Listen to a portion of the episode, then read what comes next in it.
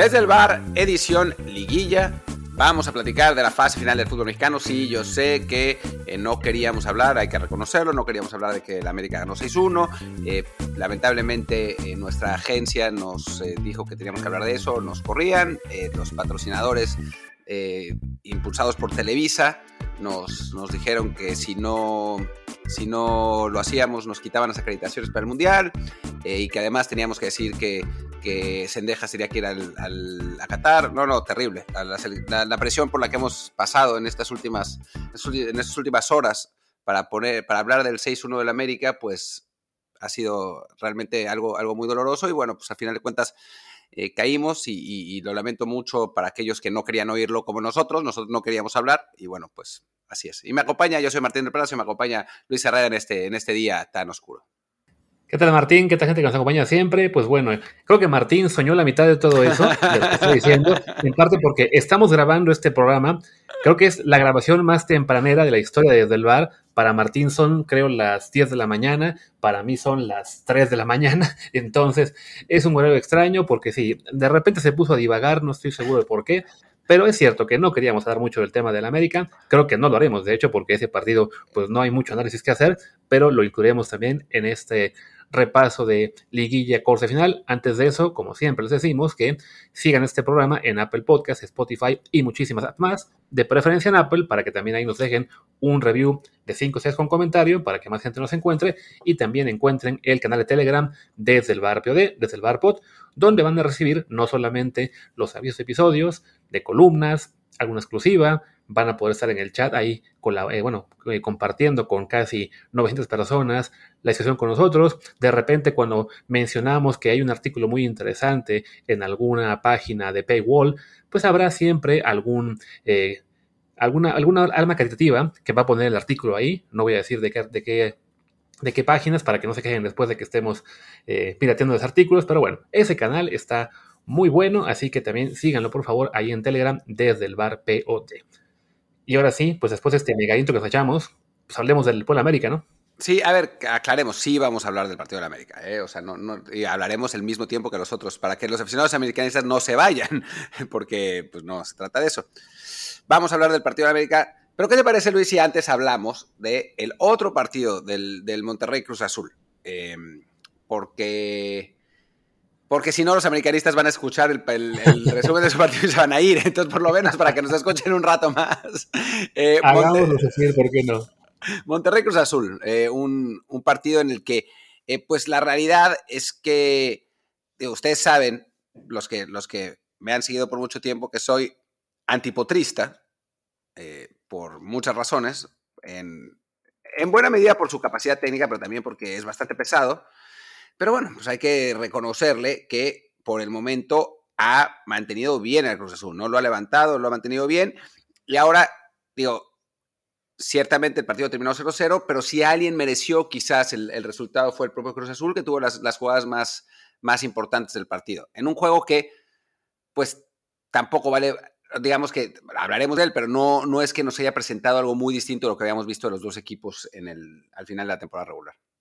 Sí, fue un juego, digamos, de entrada, pues de dos equipos precavidos. Habíamos comentado que, bueno, Monterrey por el plantel que tiene, por el nivel que mostró en la liga, Cruz Azul por lo que fue el buen cierre de torneo, eh, aparentaba ser un, juego que podía ser muy cerrado y así lo fue. Es el, y, y, para mi buena fortuna, al final no fui. Recordemos que les comenté que siempre que voy al, estadio, esos acaban en 0-0, pues iba a ir, se frustró el plan y por suerte, pero la maldición de todos estaba ya activa y acaban así. Yo no estoy tan seguro de que Cruz Azul haya sido quien mereciera más. Creo que también eh, a ratos Monterrey estaba jugando mejor, generando mayor presión.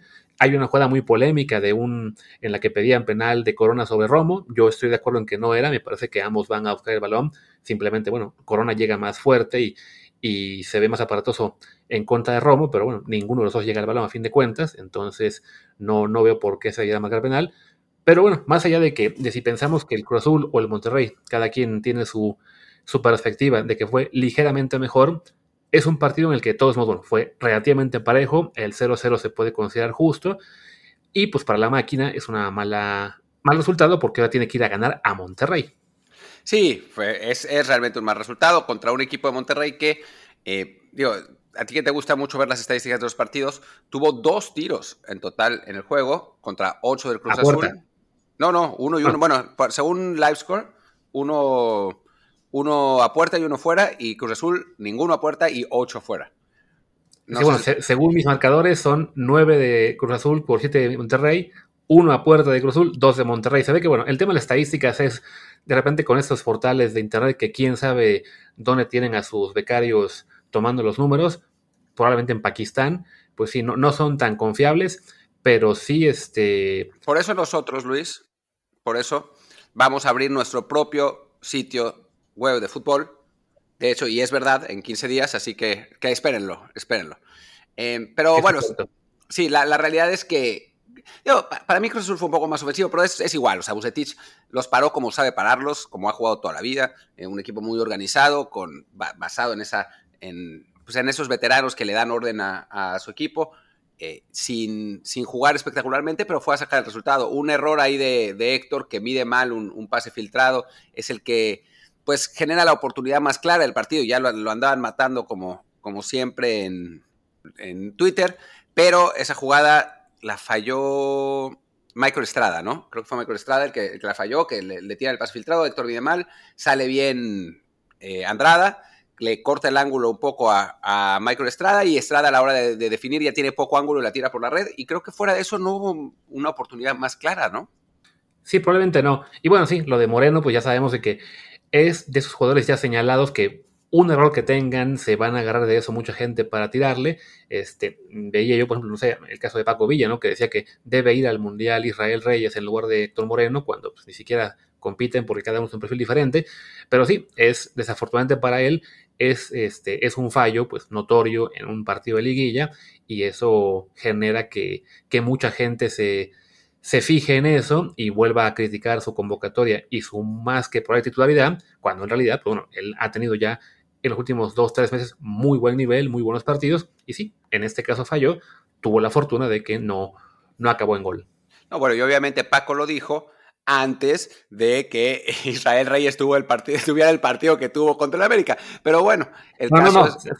fue al revés, porque primero fue Puebla. Ah, y ya sabía, bueno, en fin. Sí, yo, per, perdón, a, lo es que, a, a, lo mejor no lo vio, eh, yo creo que estaba narrando. Sí, perdón por, por, lo de los horarios, lo que pasa es que yo los vi en la mañana de Europa, entonces ya no sé cuál fue, cuál, cuál fue primero, cuál fue después, pero la cosa es que, que sí, o sea, ya la gente, ahora estamos en, en, en la etapa en la que la gente sobre reacciona y trata de encontrar todo lo que les dé eh, le dé valor a sus ideas preconcebidas, ¿no? O sea, eh, Paco, eh, Paco, Paco mismo sí, en algún momento, Sebastián Córdoba se tarda en mandar un disparo, dice pecho frío, displicente, ¿no? O ayer que estaba, y ya vamos a hablar de esto, que estaban poniendo en un pedestal a Acevedo, cuando pues lo que yo, lo que hizo Acevedo ayer, yo se lo he visto hacer a Ochoa un millón de veces, pero pero bueno, la gente está ya en, su plan, ¿no? Y gente pidiendo ascendejas para, para, hacer, para ir al, al, Mundial cuando no quiso firmar el, One Time Switch. O sea, ya, ya estamos en, en, una temporada de cacería que ya sabemos dónde va a terminar, que va a ser en Qatar y va a ser en, en diciembre y ahí pues empezarán las recriminaciones a pesar de que califiquemos al cuarto partido si es que lo hacemos. Es lo que te iba a decir. Seguro que va a ser en diciembre, porque según yo acabamos como el día del 28. Sí, bueno, el 28 de diciembre, pero bueno, ese va a ser el mundial, ¿no? O sea, si México, no. si acabamos el 28 de diciembre con México, nadie va a reclamar nada, güey. O sea, creo que. Creo que será en noviembre, pero bueno. Retomando ya lo que es Cruz Monterrey, pues sí, bueno, un resultado relativamente justo. Quizá eh, el partido, bueno, el partido más abierto, no sé, pero bueno, un juego en el que Cruz Azul tiene todavía una posibilidad eh, decente de, de, avanzar, porque bueno, simplemente tiene que ir a ganar, no, no hay una combinación ex, extraña de resultados, pero pues sí, enfrente está un Monterrey que tiene, creo yo, mejor plantel, mejor técnico, que va a ser local y que solo la combinación de saberse favorito y tener la presión encima le puede pegar, pero por lo que mostró en ese torneo, debería ganar y avanzar a la siguiente fase. Sí, yo opino también que Monterrey en este momento es favorito y por empaque, ¿no? O sea, creo que a pesar de que Cruz Azul ha cerrado bien la temporada, este Monterrey es un equipo con demasiado callo, ¿no? O sea, si uno analiza el 11 que puso que puso Bucetich, o sea, Andrada, años de experiencia, Gallardo, Moreno, Estefan Medina, Eric Aguirre, que quizá fue el mejor en el partido contra Cruz Azul, no, no tiene tanta experiencia, pero ya tiene 25 años en los Juegos Olímpicos, convocatorias de selección. Eh, Ponchito González, Celso Ortiz, Romo, Maximiliano Mesa, Berterame y Rodrigo Aguirre. Estamos hablando de un equipo absolutamente curtido contra Cruz Azul que no, es que sea un equipo joven y eso, pero no tiene el, nivel de experiencia que tiene, que tiene Monterrey y tampoco en, la banca. ¿no? Entró Funes Mori, entró bien el, tiempo que estuvo, entró Pizarro, entró pésimo, como de costumbre. Eh, y bueno, pues ese, ese fue el resultado, 0-0, favor Monterrey, por decirlo de alguna manera en este momento. Así es. Y diría que, bueno, vamos al siguiente partido, pero ¿para qué ir por orden cronológico o bien que se jugó? Mejor vamos por orden, digamos, de, pues, de la emoción que nos dio y así también hacemos que la gente que quiere escuchar sobre cierto con el Cuauhtémoc siga esperando. Mejor hablemos de lo que fue el Tigres Pachuca, eh, que es quizá del que tenemos menos que decir también. Una victoria de Tigres 1-0, pues ahí sí creo, no sé si inmerecida, pero siento yo que Pachuca fue ligeramente mejor en el trámite del partido. Sí, un partido que de digamos, dos estilos contrastantes, ¿no? La intensidad de, este Pachuca contra un Tigres que ya sabíamos que iba a tratar de, manejar la posesión, a, tratar de, establecer esa, esa veteranía de sus, de sus jugadores. Y al final pues, nos encontramos con un duelo ahí medio sordo, con un montón, pero un montón de reclamaciones de penal. Eh, todo el tiempo los, jugadores, alguien se caía en el área o, había una jugada ahí medio de rebotes y los eh, jugadores pedían penal. Hubo uno incluso que se marcó y el árbitro fue al bar y gracias al cielo que existe el bar porque no, la, pelota no había tocado en la mano del jugador de Pachuca.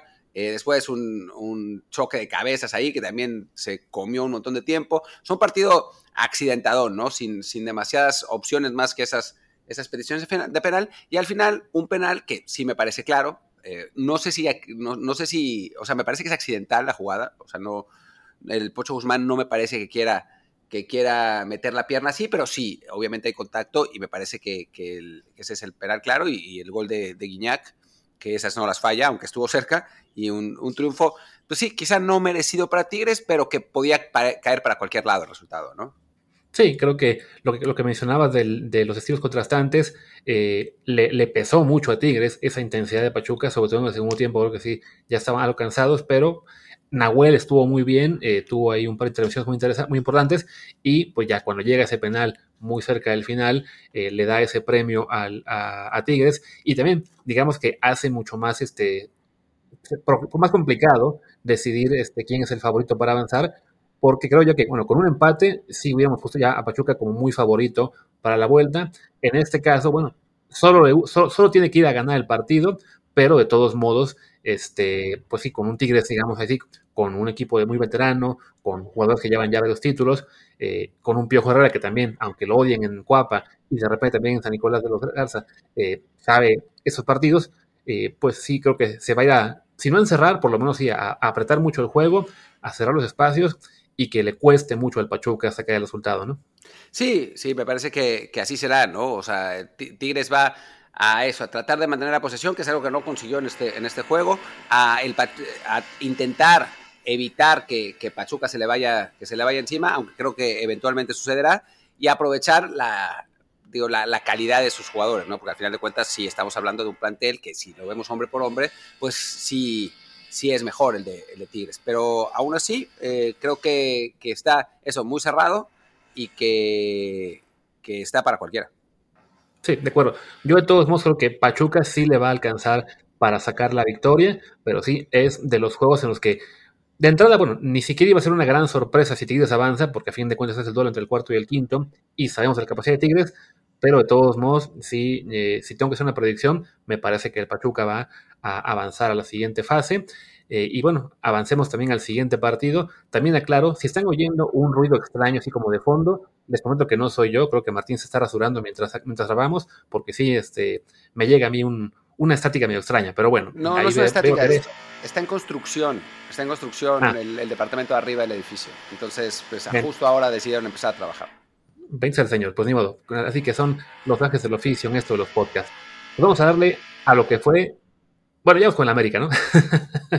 Hablemos de la América, porque el otro partido tuvo un millón de goles, así que creo que de todas maneras se van a quedar a escuchar. Así es. Pues bueno, ahí sí, el América que le gana 6 a 1 al Puebla. Un Puebla que arrancó ganando 1-0 con gol de Jordi Cortizo, que tuvo creo una posibilidad de marcar el segundo, pero que en cuanto el América dijo, ok, ya basta de pelotear, vamos a poner a, jugar en serio, pues le pasó realmente por encima al pobre Puebla del Arcamón. Así que los camoteros fueron quienes, no voy a acabar la frase, pero ya saben para dónde iba. A ver, creo que hay que dejar algo claro. Esta actuación del América nunca se había dado antes. O sea, yo nunca, jamás, nunca en mi vida, ni recientemente ni antiguamente, había visto a la América ganar 6-1 en una liguilla. Es, es, una, es algo nuevo que la verdad, pues, felicidades a la América por conseguirlo por primera vez y, ganar así, ¿no? 6-1.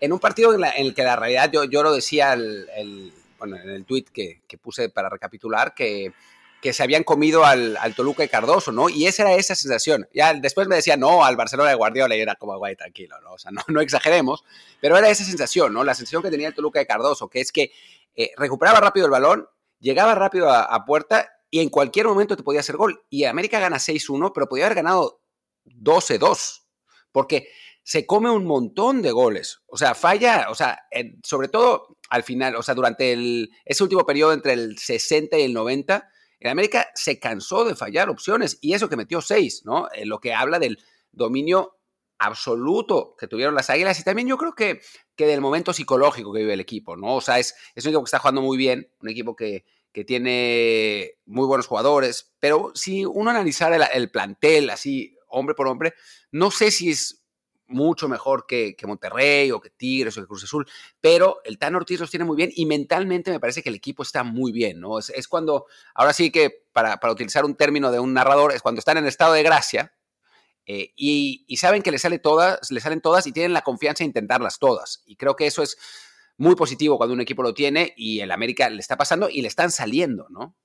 Sí, y también creo que influye evidentemente en este caso el rival, que es el rival más débil de los que entró a la liguilla, y un rival que además el, partido creo que lo planteó mal, que quizás se envalentonó por el 1-0 y quiso jugar muy de tú a tú, quiso, incluso cuando dieron la vuelta, pues buscó también por, por obligación, ¿no? Buscar el empate, eh, dejó muchos espacios y eso, pues a fin de cuentas, eh, le abrió la, la puerta a la América para hacer un vendaval en el segundo tiempo y, no supo dar camón qué hacer, ¿no? O sea, hay, técnicos que cuando ven que te están pasando por encima, pues ya mejor eh, ponen el camión y dicen, prefiero que esto quede 3-1 a, que me hagan más.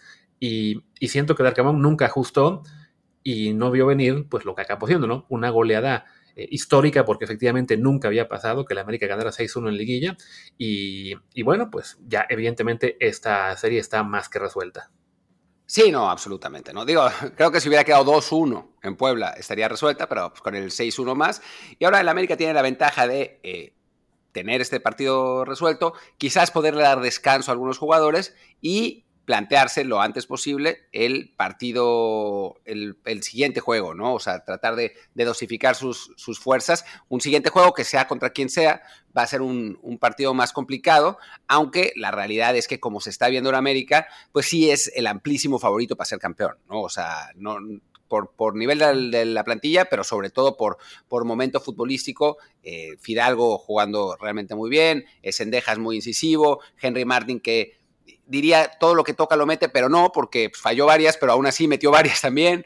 Em, en general, ¿no? O sea, el que eh, Emilio Lara jugando muy bien en, la lateral también, los centrales. O sea, yo creo que, que América está aprovechando que pues prácticamente todos sus futbolistas pasan por un excelente momento de forma y, es, el, es el muy amplio favorito. Digo, ya que se encuentra un Monterrey, por ejemplo, o que se encuentre, que se encuentre a, unos Tigres, quizás, equipos más veteranos que, que con técnicos pues, más cancheros que le sepan plantear los partidos. No que Larcamón no lo sepa, pero sí, yo creo que tiene razón Luis, ¿no? O sea, se le pasó una a Juan Carlos Osorio contra Chile. O sea, en lugar de cerrar el partido, dijo, no, yo quiero empatar y toma, le, lo terminaron goleando. Eh, pero creo que eso no, nunca le pasaría ni a Bucetich ni al Piojo. Y ahí vamos a ver un poquito más de qué está hecho, por decirlo así, el América. Pero sigo insistiendo en que es el amplio favorito. A ver, ahora que dijiste eso de que se planteen incluso descansar a los jugadores, ¿Estás insinuando que deberíamos ver este sábado en el Azteca a Jürgen Damm, Jonathan Dos Santos y Miguel Ayun? Pues, ¿sabes lo triste del asunto? Lo triste para nosotros, alegre para los aficionados de la América, es que es posible que pase y que aún así ganen. sí, la verdad es que, sí, no, como está la cosa, eh, es un partido, pues que vamos, vamos a ver, eh, pues, por qué estamos nuestro trabajo y mucha gente va a ver, pues, porque es el América y es el equipo popular y por morbo, pero sí, realmente no, no hay manera, o sea, no, no, no, no, hay, no hay forma realista de que esto se dé la vuelta, entonces, pues quizá el morbo es ver si el América busca meter otros cuatro y meter y que acabe esto en global 10-3 como el del Napoli al, al Ajax, o simplemente, pues sí, salir a cuidarse, a pelotear, a, tratar de no tampoco humillar más al rival para que este rival no esté también, eh, digamos, este, frustrado y tirando patadas. Porque sí, creo que para el América lo, la prioridad en este juego del sábado va a ser simplemente salir lo más descansado posible, sin lesionados, sin, sin amonestados, sin nada. ¿no? O sea, que no haya ningún perjuicio en este partido pensando ya en la semifinal. De acuerdo, totalmente de acuerdo. Y sí, creo que pues con eso cerramos nuestra, nuestra etapa americanista de este, de este programa. Ya está lo que tanto esperábamos, lo que tanto presionó Televisa.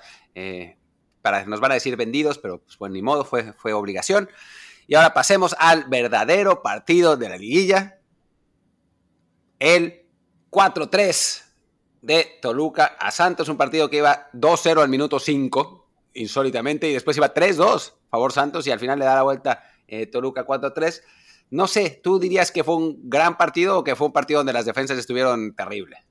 Un poco de los dos. O sea, yo el partido sí lo pude ver en vivo, cosa muy rara, el poder ver un juego para mí prácticamente completo. También contribuyó que había NFL a esa hora, pero era el peor partido de la historia, entonces ni, no, había tentación ni siquiera de cambiarle.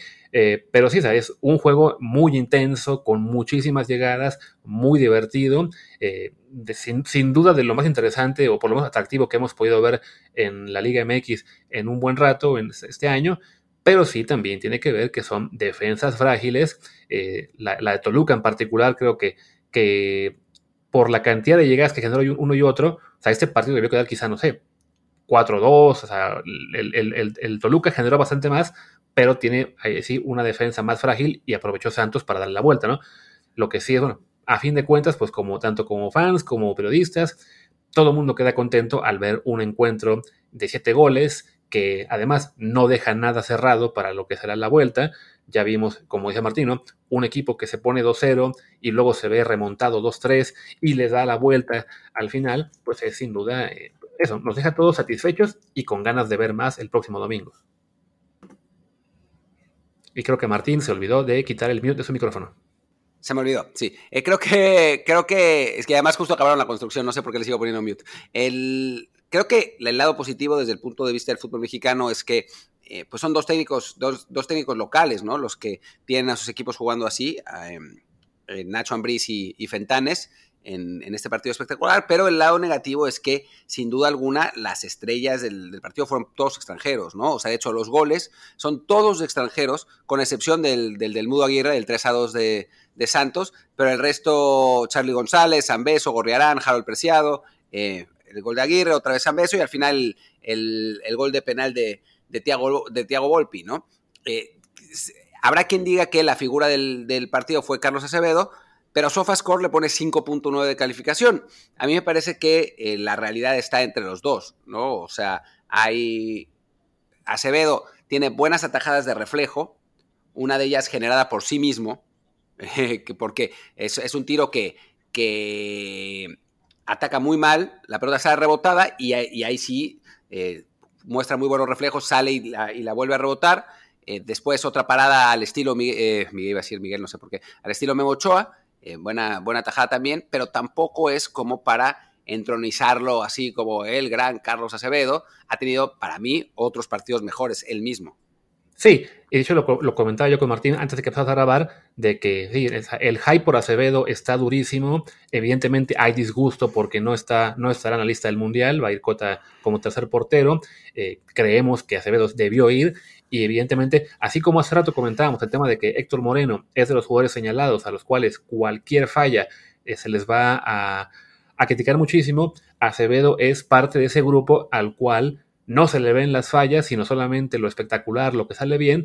Y sí, esa, esa doble tajada que generó 50 mil comentarios en Twitter, pues sí, la segunda fue buenísima. La primera, como dijo Martín, fue porque Acevedo atacó mal el balón, ¿no?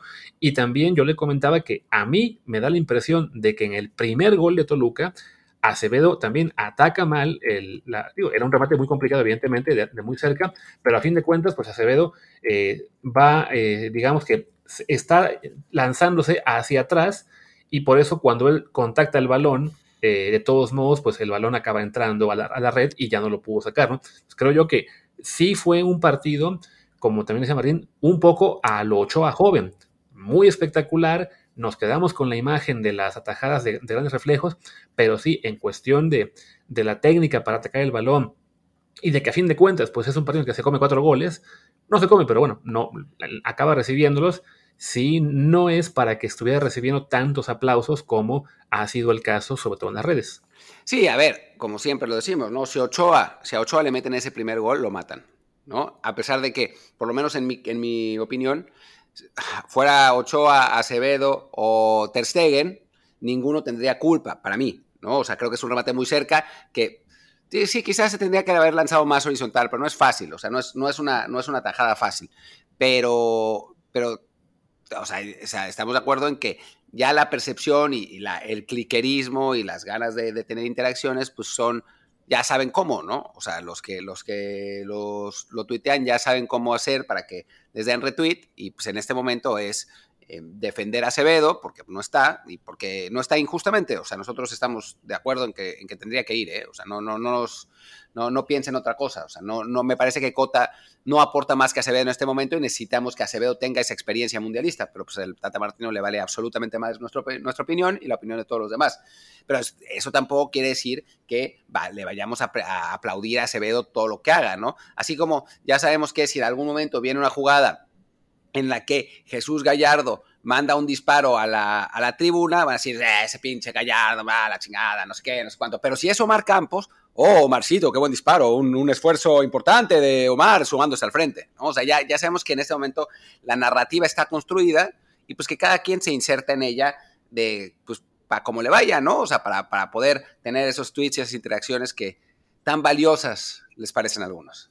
Sí, justo, bueno, Omar Campos, a quien mencionas, pues sí, un jugador muy aplaudido, pone el servicio del tercer gol, pero Bonita jugada, defensivamente, ¿eh? sí, pero defensivamente, ¿cómo? ¿Qué me dijiste? Bonita jugada la de, la de Campos, ah, ¿no? Un desborde buen centro. Sí, sí. no, o sea, fue muy buen centro, eh, pero defensivamente, pues no anduvo tan bien, ¿no? No en balde, eh, el Toluca llegó tantas veces y acabó haciendo cuatro goles, ¿no?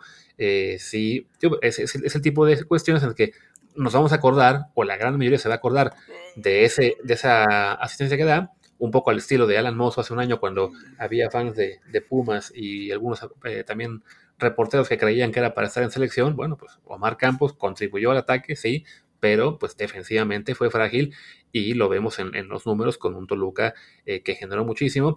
Por derecha tampoco, pues, igual también fue complicado. El penal, además, el del 4-3, pues un, un, gran regalo de este chico de la sub-20, que ¿cómo se pide? González, si no me equivoco. El que, que el, el del penal es... Se apellida Jair González, sí. Sí, Jair González. Este, le, le, regala ahí el cuarto gol a, a, Toluca. Además, bueno, mencionar qué bien tiró Tiago el penal. O sea, yo eh, cuando, cuando veo que lo va a tirar él, porque ya no estaba San Beso, pienso, uy, a ver si me acaban pagando esto con que por lanzar al portero a tirarlo, que lo llegue a fallar y en la contra les hagan el cuarto, pero no se ve que Volvi pues ya estaba, eh, si él dice lo voy a tirar y el técnico y sus compañeros no tienen ningún problema en ellos porque saben lo, buen cobrador que puede ser y sí, de entrada lo tiró mejor que Guiñac incluso. Lo tiró mejor que Guiñac. No sé si es la primera vez que Thiago Volpi tira un penal, me parece que no. ¿eh? creo que ya, ya lo había hecho antes, en Querétaro. No recuerdo, estaba en Sao Paulo, ¿no? Sí, aunque yo creo que en Querétaro. Ahí sí. En algún momento En Querétaro no me acuerdo, pero sí, en Sao Paulo juraría que sí, alguna vez tiró alguna. Y bueno, hablando de, Omar Campos y Carlos Acevedo, pues según SofaScore, que bueno, ya sabemos que puede ser cualquier cosa, ¿no? Pero según SofaScore, fueron los dos peores jugadores del partido.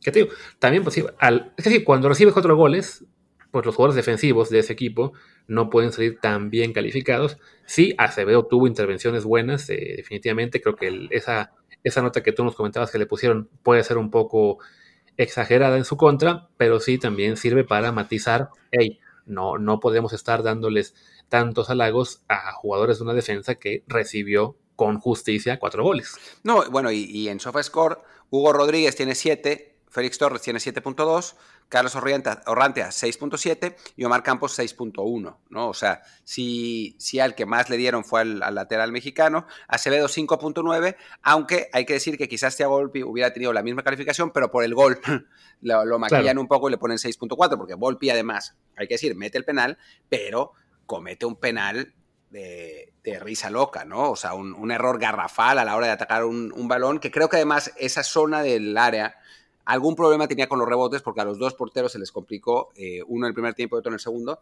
eh, pero ataca pésimo ese balón, la pelota le rebota y termina cometiendo un penal de, Kinder cuando su equipo iba ganando 2-0 y tenía el partido bajo control y ahí se, les viene el vendaval de Santos que le da la vuelta al partido eh, en, los siguientes minutos. De acuerdo, ese fue además el, penal que, le permitió a, a, Santos revivir, fue el del 2 1.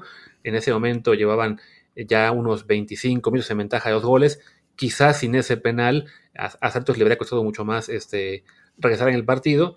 Lo regala Volpi, lo cobra bien Golerán y sí, ya, ya luego pues lava un poco el error con el, con el penal que cobra, pero sí, fue un, momento de, distracción, de, muy mala jugada del portero eh, brasileño, que además había quien lo comparaba, ese penal, con la jugada polémica de Corona y, Luis Romo, porque decimos que miren, en, ambos casos arrollan eh, al, al, atacante, ¿no? Perdón, a ver, eh, Volpi arrolla a un atacante que además toca el balón después de que él le rebota, lo pierde. Y, el de Corona simplemente es una jugada en la que los dos jugadores, Corona y Romo, están yendo por el balón, chocan y ninguno le da. Sí, me parece que también, a mí también, que son jugadas de naturaleza distintas y, distinta y que están bien marcadas las dos. ¿no? O sea, esa, es, esa es mi opinión. Y digo también porque en este programa normalmente le solemos dar el beneficio de la duda a los árbitros porque, bueno, porque ellos son los que saben y ellos son los que marcan y, ellos son los que tienen las, herramientas y porque la gente madrea nomás porque no le marcan cosas a favor al equipo al que le van. Pero en la práctica, que creo que, las dos son, son jugadas eh, correctas y, a final de cuentas, eh, pues me parece que hay un, es una liguilla en general, una primera fase, cuarto final y un repechaje, me parece que ha sido bastante razonable en, términos arbitrales, ¿no? Ahora no me acuerdo bien si en el repechaje hubo alguna polémica así brutal, pero me parece que no, ¿no? Pues a ver qué fue, el Puebla Chivas, algo hay con Santander para variar. No ah, sí. cuál era, pero estaba escuchando hace rato el programa de, de Landeros, Mariano Trujillo, Cleo Suárez y en Laguna y platicaban sobre eso. Ahora mismo no puedo recordar qué, sí me acuerdo. fueron. Sí, yo sí me acuerdo. Dos penales. Eh, uno del Tiba, que para mí no es, y el otro que sí es. Eh, sí, dos, dos, jugadas que son eh, percibidas como penal. Ok. Después, en el de Tigres Necaxa, están las rojas, que creo que eran muy claras. No, no hay polémica ahí. En el de Toluca contra Juárez, yo estaba en el avión, entonces no tengo idea qué haya pasado. ¿Y quién fue el otro que avanzó vía repesca? Me falta uno. Cruz Azul contra León, que creo que tampoco hay gran, gran polémica, ¿no? Hubo una, del VAR que quitó un penal, si no me equivoco, pero, pero bien hecho. Sí, sí, sí. No, correctas, correctas eh, las, las, marcaciones. En general, creo que salvo eso de Santander, que, pues, digo, sí, la verdad es que sí se comió un penal, pero también le iban a dar pasar lo que pasara, porque pues, es Chivas, es Chivas y es Santander. Eh, y a final de cuentas, por suerte, no es que haya afectado en el marcador porque gana, gana el Puebla. además, lo que lo critican por reponer seis minutos y que con eso empató Chivas. Pero bueno, gana el Puebla, así que no pasa nada. Y después, además, el Puebla pierde 6-1, así que quizás las Chivas tengan que agradecerle al Puebla haberlos eliminado porque les hubiera, les hubiera tocado más o menos la misma si le tocaba contra América. Entonces, eh, creo que por lo menos en materia arbitral no ha habido problema, aunque por supuesto, sí en un partido el, fin de semana hay un error, van a decir el arbitraje es una mierda, quiten el bar, etcétera, ¿no? Típico. Sí, pero creo que en general eh, hasta ahora no ha sido el desastre que hemos, que hemos visto de repente jornada a jornada. O sea, bien, porque bueno, en este caso hablamos de que son cuatro partidos, ocho con los de vuelta, que, por, que en general se va a enviar a árbitros más capacitados y digamos que pues es complicado decir a la élite de detrás mexicano, pero bueno, a los menos malos, por lo menos, y sí, no deberíamos ver tantos errores como si de repente pasaba en algunas jornadas. Y pues bueno, Martín, creo que ya no queda mucho que decir de, la liguilla. Ya hablaremos seguramente el lunes de los juegos de, vuelta. Y, y, por lo pronto, pues ya cerremos, que para mí son 3.40 de la mañana y tengo mañana que entregar ese departamento, así que tengo que irme a dormir pronto. Mucha suerte, mucha suerte con eso. Y sí, eh, cerremos, ya nos, veremos el... Mañana creo que no vamos a hacer nada, pero el, domingo y el lunes probablemente sí. Pero bueno, yo soy Martín.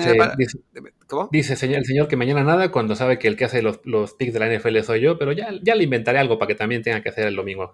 Ah, pero yo dije que el domingo sí, eh, me refería a mí mismo. Eh, ah, bueno, aunque también creo que el domingo no hace falta porque como no hay Fórmula 1, por fin descansaremos, aunque sea un día. Ah, pues ahí está. Ya, ya está. Bueno, dice Luis, descansaremos cuando yo tengo el día de trabajo del NFL más bruto el domingo. Pero bueno, en fin, descansaremos del podcast. Pues muchas gracias por acompañarnos. Yo soy Martín del Palacio y mi Twitter es arroba martindelp. Yo soy Luis Herrera, el mío es arroba luisrha, el del podcast es desde el bar POD, desde el bar pod, que también es el Telegram. Síganos ahí por ahí, síganos por ahí, por favor. Muchas gracias y hasta la próxima. Chao.